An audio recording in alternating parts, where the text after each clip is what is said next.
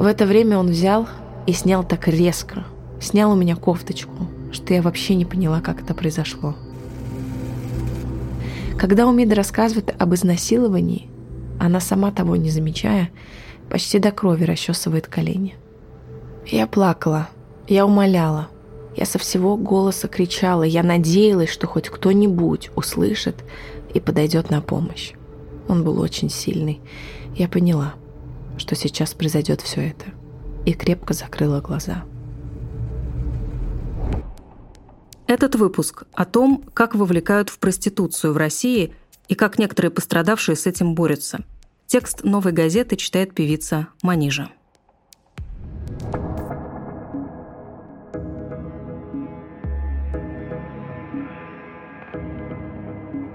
Это продолжение следует. Проект о главных событиях в России, основанный на публикациях независимых СМИ. Меня зовут Павел Коныгин. А меня Наталья Жданова. Вот уже несколько месяцев продолжение следует. Это не только подкаст, но еще и шоу на YouTube. Через неделю мы опубликуем там большое интервью с главным редактором «Эхо Москвы» Алексеем Венедиктовым. Чтобы не пропустить, подписывайтесь на наш канал прямо сейчас. Ссылка есть в описании. И еще, пожалуйста, на YouTube и в приложениях с подкастами ставьте оценки и пишите комментарии к нашим выпускам. Ваша обратная связь помогает делать наш проект лучше и интереснее.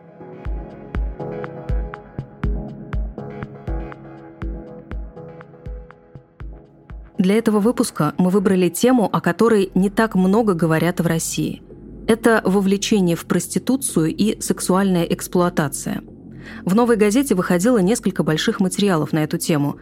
Один из них написал наш коллега Никита Гирин. Это история мигрантки, которая пережила изнасилование и попытки вовлечь ее в проституцию. Ну а затем в одиночку она нашла других жертв сутенера и добилась его ареста. И это, в общем-то, уникальный случай, потому что люди, пережившие такое, редко обращаются в полицию. А те, кто решаются на это, терпят там унижение. Вы услышите это и в сегодняшней истории. А после нее мы поговорим с нашей коллегой, спецкором новой Леной Костюченко, которая делала большой репортаж, и он назывался «Трасса. Секс за деньги на большой дороге». Лена активно исследует тему секс-трафикинга в России – Вместе с ней мы попробуем разобраться с тем, какую ответственность должно нести общество в ситуации, когда только по самым скромным подсчетам в нашей стране может находиться около полумиллиона секс-рабов.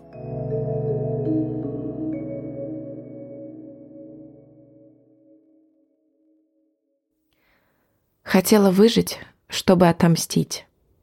Как вовлекают в проституцию в России и как некоторые пострадавшие с этим борются – Расследование Никиты Гирина. Читает Манижа.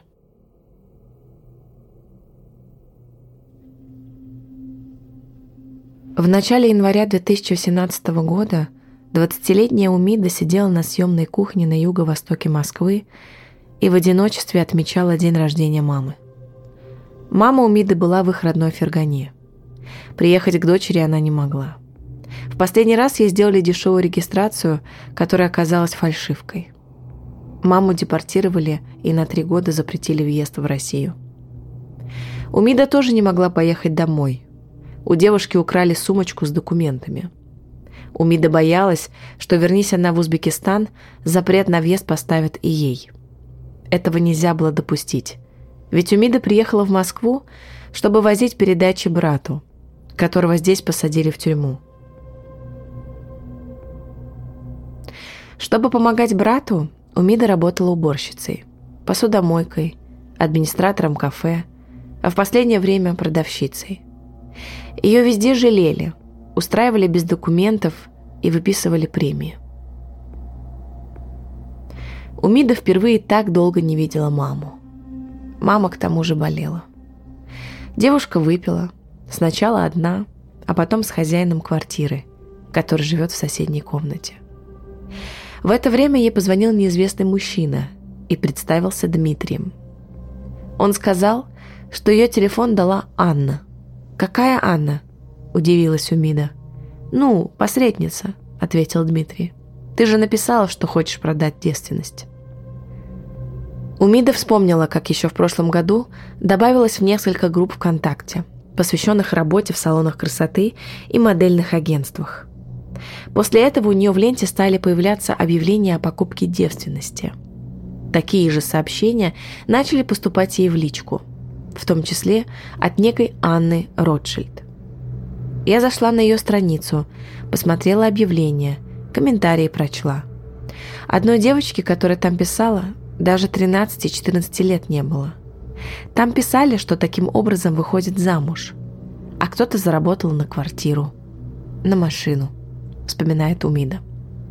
Мне было интересно, что это за люди за интернетом скрываются, почему малолетки там пишут, разве это законно? И я взяла и сама ей написала.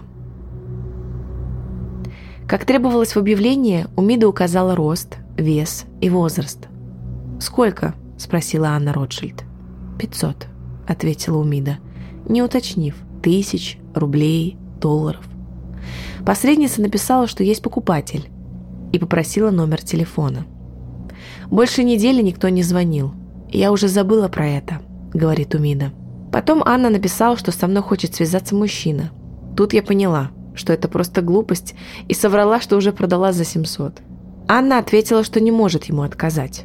«Пусть тебе позвонит», ты сама откажешь». Когда опьяневшая Умида поняла, кто такой Дмитрий, она сказала ему то же, что и посреднице. «Я знаю. Давай встретимся», – настаивал мужчина. «Зачем? Я уже продала», – возражала Умида. «Ну как? Просто познакомиться. Или ты с мужчинами только для денег встречаешься?» Дмитрий попробовал уколоть самолюбие пьяной девушки и преуспел. «Он сделал мне мозги», – так-то называет Умида. Мужчина сказал, что будет ждать ее метро в ДНХ. Умида накинула куртку и вышла. Когда она поднялась из метро, Дмитрий позвонил, попросил подойти к белой машине и помахал рукой. Он сказал «Сядь». Я села. Он начал водить. Я спросила, куда мы едем. «Я тебе покажу ночную Москву. Ты же не из Москвы?» Я говорю, «Что за бред? Отвези меня домой». «Ты же только что пришла. «Давай поговорим о тебе. Ты с кем здесь живешь?» пересказывает Умида тот диалог. Девушка призналась, что живет одна. Дмитрий спрашивал, кем она работает, какая у нее зарплата. И самое странное, он спросил, есть ли у меня кто-то, кто будет меня защищать, если со мной что-то случится. Умида тоже расспросила Дмитрия, зачем он покупает девственность. Понимаешь, сейчас хороших девочек очень мало. И я таким образом хочу жениться, объяснил Дмитрий свой мотив. Умида снова попросила Дмитрия вернуть ее домой. Он ответил, что заедет за кофе, а затем отвезет. Прежде чем выйти из машины, Дмитрий, по словам Умиды, что-то разбрызгал в салоне, и ей стало плохо. Мужчина объяснил, что это дорогие духи. Девушка говорит, что после этого она даже не заметила, как он привез ее к себе. Дмитрий привел девушку в квартиру на третьем этаже. В комнате направо Умида увидела Рыжика, парня с рыжими волосами. Дмитрий сказал, что это его братишка. Умида поздоровалась, но братик только угрюмо вышел из комнаты и пошел на кухню. Дмитрий пошел за ним. Умида осталась возле двери и слышала, как мужчины о чем-то спорили. Ей стало хуже. Она зашла в комнату и села на диван. Когда Дмитрий вернулся, то стал снимать рубашку. «Ты что сидишь? Давай раздевайся», — приказал он девушке. А затем взял ручку и лист бумаги. Он сказал, что Умида должна написать расписку, что добровольно пришла оказывать интимные услуги. Умида попыталась сделать вид, что ей не страшно. Я сказала, «Все, я пошла домой». Я встала. Он говорит, «Подожди, а как же деньги? Я за тебя уже заплатил. Если хочешь остаться целкой, то будешь должна денег. Я так и села обратно, рассказывает Умида. Она уверяла, что отдаст деньги, только бы Дмитрий ее не трогал. В это время он взял и снял так резко, снял у меня кофточку, что я вообще не поняла, как это произошло. Когда Умида рассказывает об изнасиловании, она сама того не замечая, почти до крови расчесывает колени. Я плакала, я умоляла, я со всего голоса кричала, я надеялась, что хоть кто-нибудь услышит и подойдет на помощь. Он был очень сильный. Я поняла, что сейчас произойдет все это, и крепко закрыла глаза. Я помню только один момент. Он сказал, «Не отталкивай меня, я сделаю тебе хуже», продолжает Умида. Я открыла глаза и увидела, что он был сверху, а я отталкивала его. Но я не осознавала, что я делала. Я чувствовала только боль. Я думала, что это все, это мой последний день, и я сейчас сдохну.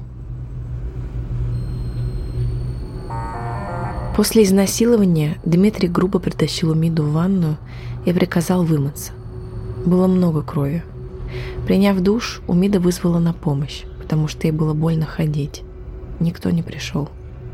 Опираясь о стену, она добралась до комнаты и начала одеваться. В этот момент зашел Рыжик и сказал, «Ты чего одеваешься? Раздевайся!»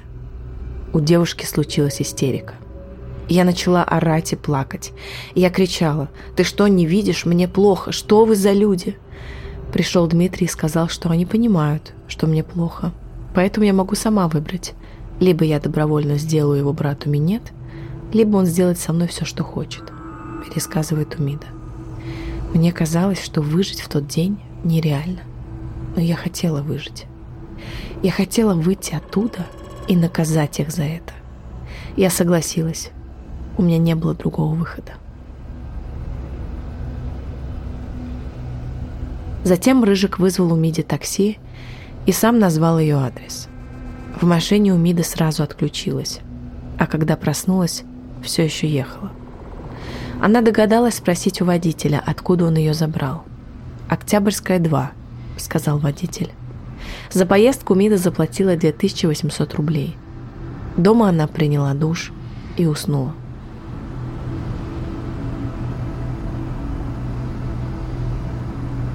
Вечером он позвонил и начал мне угрожать. Сказал, ты шлюха, ты сама себя продала. Если напишешь заявление, тебя саму посадят за проституцию. А я вообще не знала, что такое изнасилование. Что в этом случае нужно делать? Я не знала, что надо написать заявление. Я даже не думала об этом, говорит Умида. Дмитрий угрожал ежедневно. Он требовал, чтобы Умида написала посреднице, что все было хорошо, чтобы та отправила Умиде деньги, а девушка вернула бы их Дмитрию. Умида прислала Ане Ротшильд номер банковской карты, который попросила у подруги. Вскоре посредница отправила чек. Якобы Умиде перевели 500 тысяч рублей, которые она должна была снять и отдать насильнику. Прошел месяц, но денег на карте так и не было. Дмитрий и Анна давили на Умиду. Говорили, что она мошенница, давно получила деньги и вымогает еще. Он сказал, раз у тебя нет денег, значит ты будешь у нас работать. И предложил заниматься проституцией. Умида отказывалась. Доведенная до отчаяния, она выпалила. «Я не проститутка. Я лучше убью себя». Сутенер ответил. «Ну, убей». Он посоветовал какое-то лекарство, вспоминает девушка. «Выпей, и все. Легкая смерть». Я дура так и сделала. Неделю Умида лежала как мертвая, а потом стала искать в интернете, что делать в случае изнасилования. Умида прочла, что обратиться в полицию нужно сразу же, и решила, что заявление у нее не примут. Она даже стала придумывать, как отомстить насильнику и посреднице самой. Но вовремя пришел ответ на публикацию Миды в группе «Я не боюсь сказать». Мне написала девушка, что у нас одинаковые истории, и, может быть, мужчина один и тот же. Она отправила фотографию, рассказывает Умида. Это был он. Она сказала, что на самом деле его зовут не Дмитрий, а Егор Шушкин. Больше она ничего не знала. Тогда Умида опубликовала свою историю в группе, посвященной продаже девственности. Ей написали еще несколько пострадавших девушек. Одна из них сообщила, что Анна Ротшильд на самом деле Олеся Шушкина, жена Егора, и у них двое детей. У Миди прислали фотографию Олеси, ее подлинный профиль ВКонтакте. Рыжика пострадавшей девушки тоже нашли. Им оказался 22-летний Сергей Демин, воспитанник боксерского клуба в Сергиевом Посаде и студент одного из московских вузов. До этого я только себя винила. У меня было желание саму себя наказать, что я такая дура и сама виновата в том, что со мной случилось, признается Умида. А когда я узнала, что они сутенеры, я поняла, что это было организовано. И я ни в чем не виновата. И должна написать заявление в полицию. Всего Умида нашла 12 пострадавших, которые были изнасилованы и полтора, и два, и три года назад. Большинство жертв не обращались в полицию, потому что Шушкин якобы заставил их написать расписки. Пятеро сообщили у медиа, что пытались подать заявление, но полицейские пригрозили девушкам посадить их самих за проституцию. Я не знаю как, но Шушкин был в курсе, что я общаюсь с этими девочками. Вот позвонила пострадавшая, минуты не прошло, он сразу звонит и говорит, зачем ты с ней разговаривала. Потом они почти все удалили свои аккаунты и перестали со мной общаться. А когда я начала ходить в полицию, он знал, что я ходила. Вот сходила куда-то, все, он по сто раз звонит и угрожает, рассказывает Умида. Она предположила, что Шушкин и сам полицейский, и поехала в прокуратуру. Начались недели унижения и оскорблений в казенных кабинетах. После прокуратуры Умида побывала в управлении Следственного комитета по Москве и отделе полиции по Останкинскому району. Везде ей отказались помочь. А в Останкине к тому же назвали проституткой, которой не заплатили. Вот Умида и решила обратиться в полицию. Подруга дала Умиде телефон службы психологической помощи. Умида рассказала консультантке об угрозах, и та помогла ей связаться с участковым. Потом я вспомнила, что очень долго ехала домой и отдала таксисту 2800 рублей. Сотрудник сказал, что это не может быть ВДНХ. По названию улицы он нашел в интернете, что это Сергиев Посад, и дал мне адрес полиции, рассказывает Умида.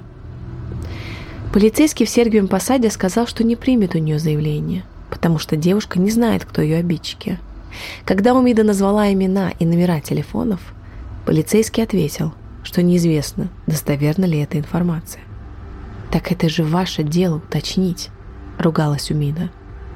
Когда она показала сотруднику фотографии, он задергался, как будто бы смотрел на знакомого человека. Полицейский предложил девушке составить заявление об угрозах. Он заполнил какие-то бумажки, рукой вот так закрыл и сказал написать «С моих слов записано верно».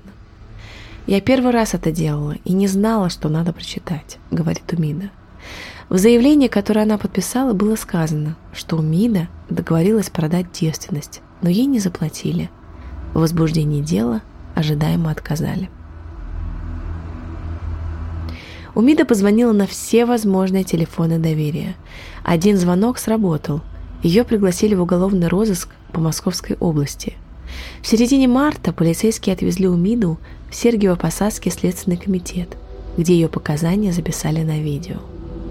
Следователь мне пообещал, что на следующее утро его посадят. Я осталась там, вспоминает Умида. Утром мне позвонил Шушкин и предложил денег, чтобы я отказалась от заявления. Я сказала «давай», а сама пошла к следователю и предложила. Раз время потеряно, доказательств у меня нет, то пусть он подойдет с деньгами, а они его арестуют. Следователь сказал, что он не маленький мальчик, и не надо его учить. Сиди и жди. А потом он сам пришел со своим адвокатом. На опознание Шушкин, по словам Умиды, улыбался, как будто бы ничего не было. Мужчина заявил, что видит ее впервые. Вскоре был задержан и Сергей Демин. Квартира на Октябрьской принадлежит его родным. Против них возбудили дело по статье изнасилования и отправили под арест. Одна из соседок Сергея Демина сообщила корреспонденту «Новой газеты», что неоднократно слышала через стену женские крики, но последний раз не менее двух лет назад. Другая соседка никогда не слышала криков из квартиры, где изнасиловали Умиду, и назвала Сергея Демина отличным мальчишкой. В обвинении она не верит, а про жертв говорит «это не девушки, это сучки». Насильники ходят по тем же улицам и работают там же, где и все остальные. У них могут быть жены и дети. У них нет никаких признаков, позволяющих вычислить их заранее и уберечься. Говорит сотрудница благотворительного центра помощи пережившим сексуальное насилие сестры Светлана Морозова. На вопрос, почему они это сделали, есть только один ответ – потому что сочли это допустимым для себя. Никакие особенности внешности, биографии и поведения женщины не означают, что ее можно изнасиловать. Умида уговорила пятерых пострадавших из ВКонтакте тоже подать заявление в уголовный розыск по Московской области. Но никто из них не решился рассказать новой газете свою историю. Продолжение следует.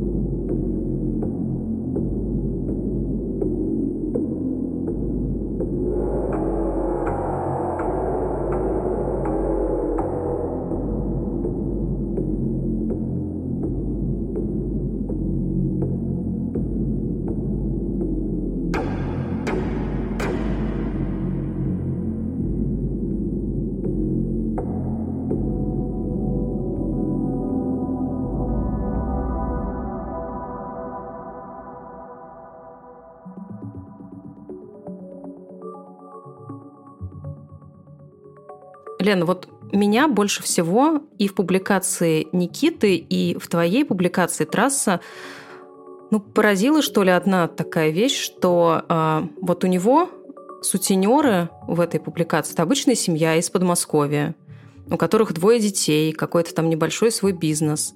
И также у тебя в трассе женщины, которые занимаются проституцией, за пределами большой дороги это матери, жены, сестры. Как вообще это все так близко существуют?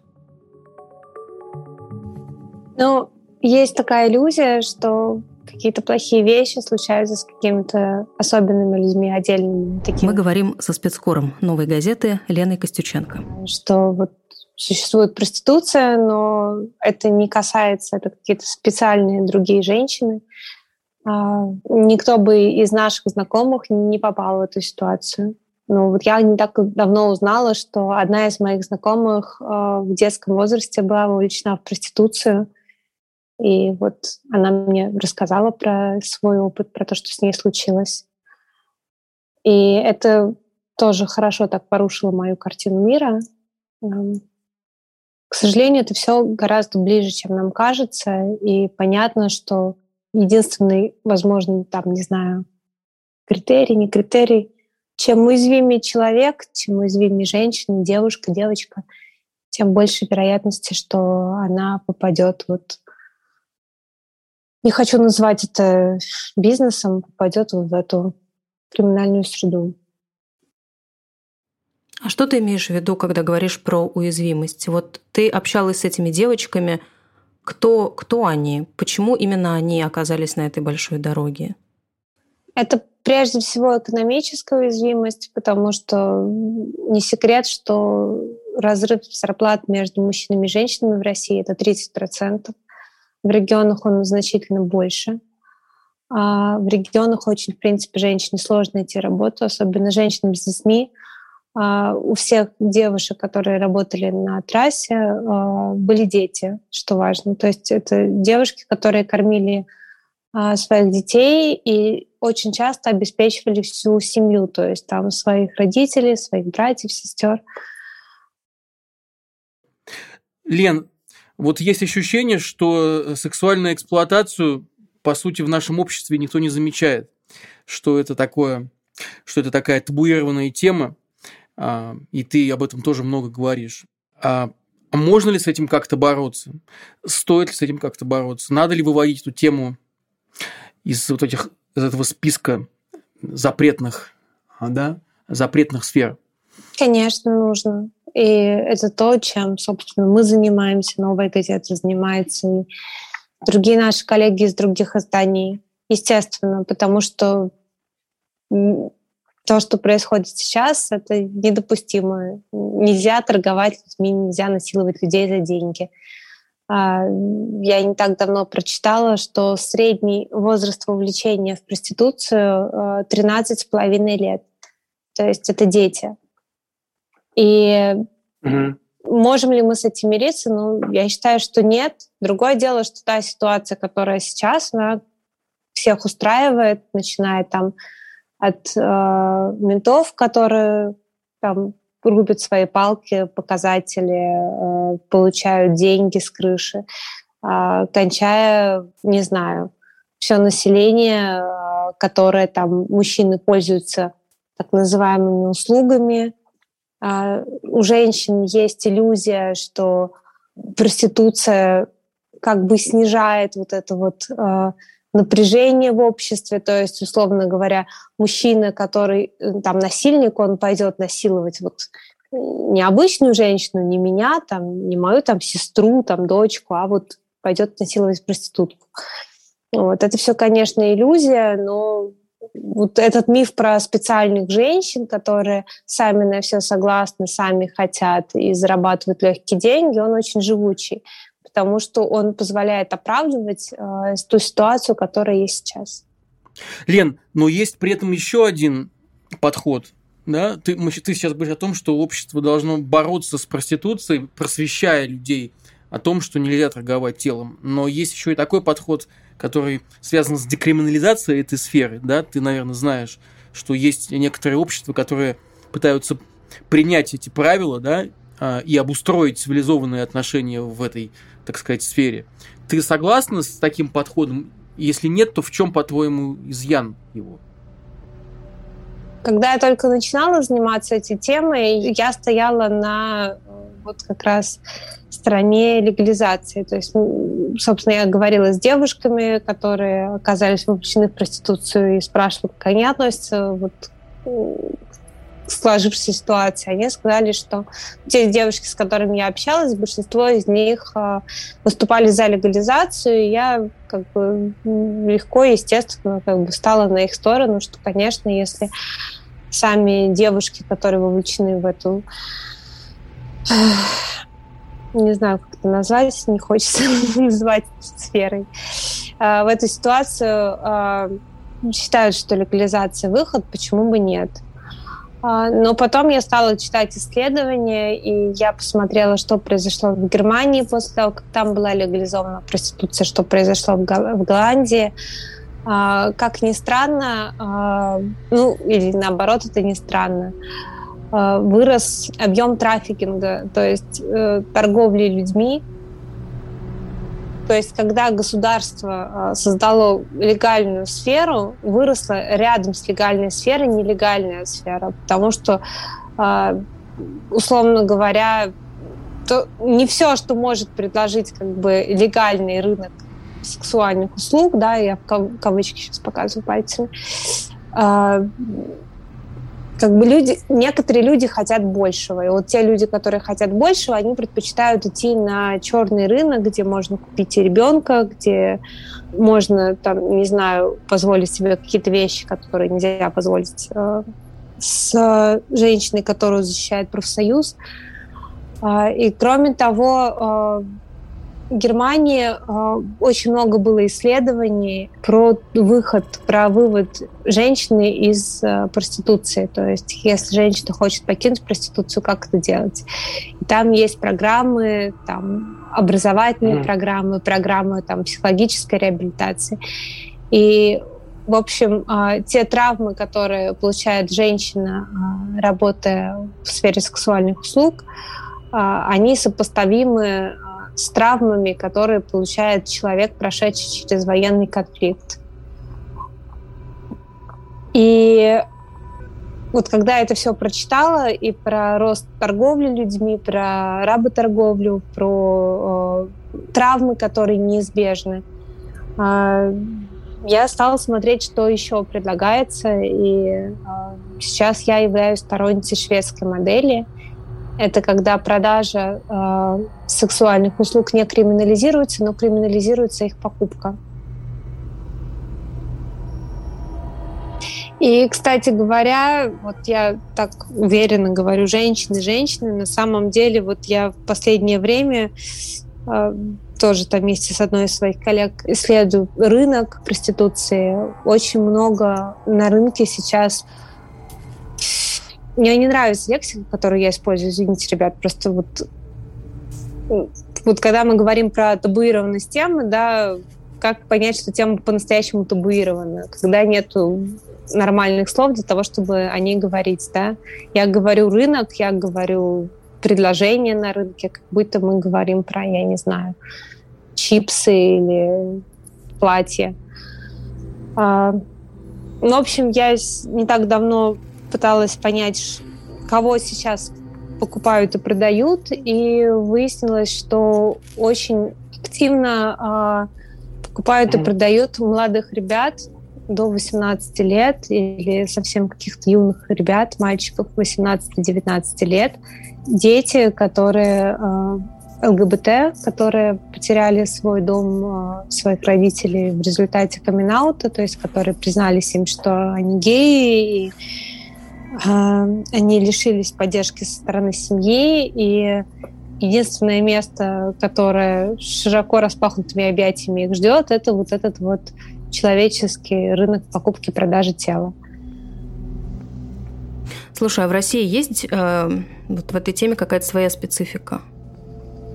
Да, есть очень интересная специфика. Э, ну, то есть, если мы берем, например, 90-е годы и нулевые годы, то начало нулевых годов, то Россия была экспортером то есть наших как бы, женщин, наших детей продавали за рубеж.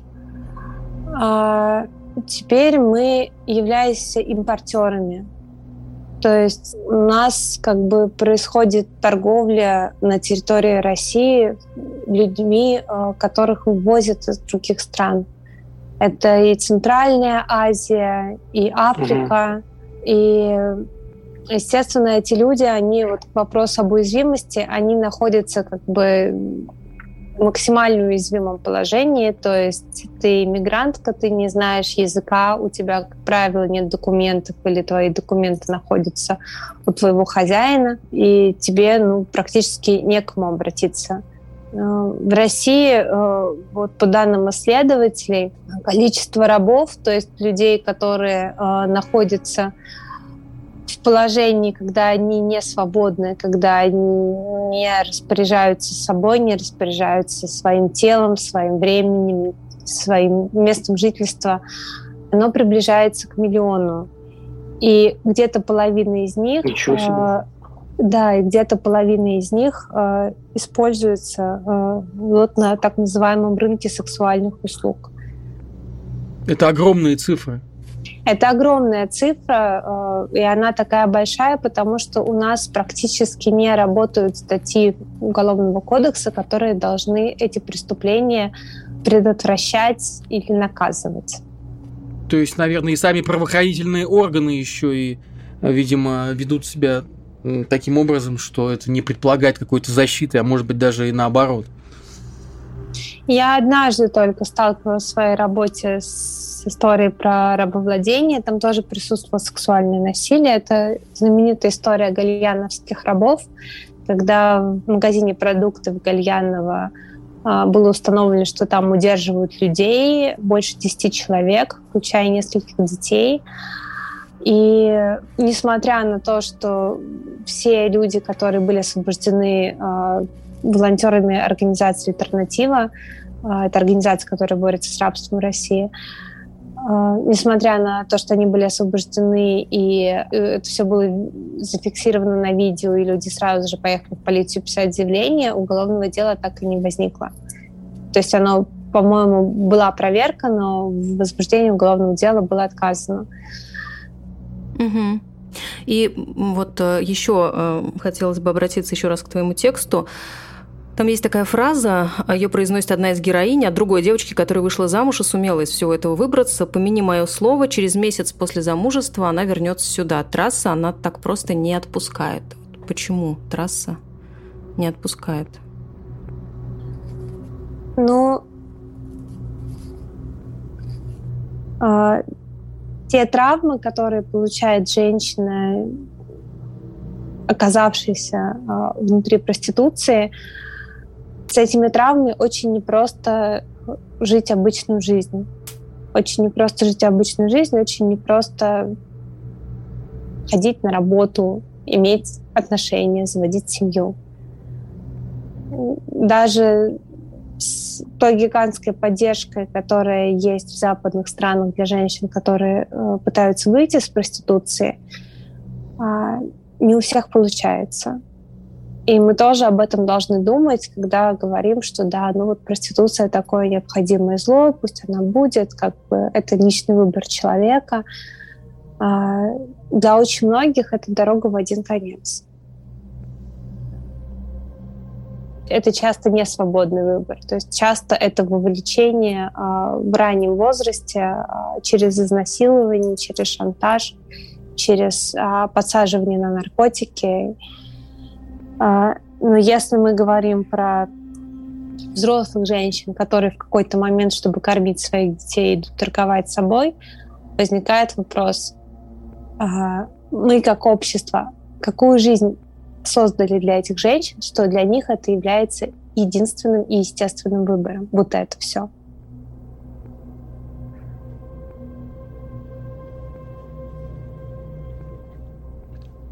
Лен, спасибо огромное. Мне кажется, это очень важный разговор, который мы сейчас ведем, и тема, на которую писал Никиты, и на которую писала ты.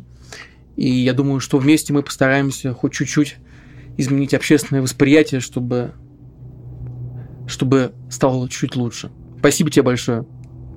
Спасибо. Спасибо. Пока.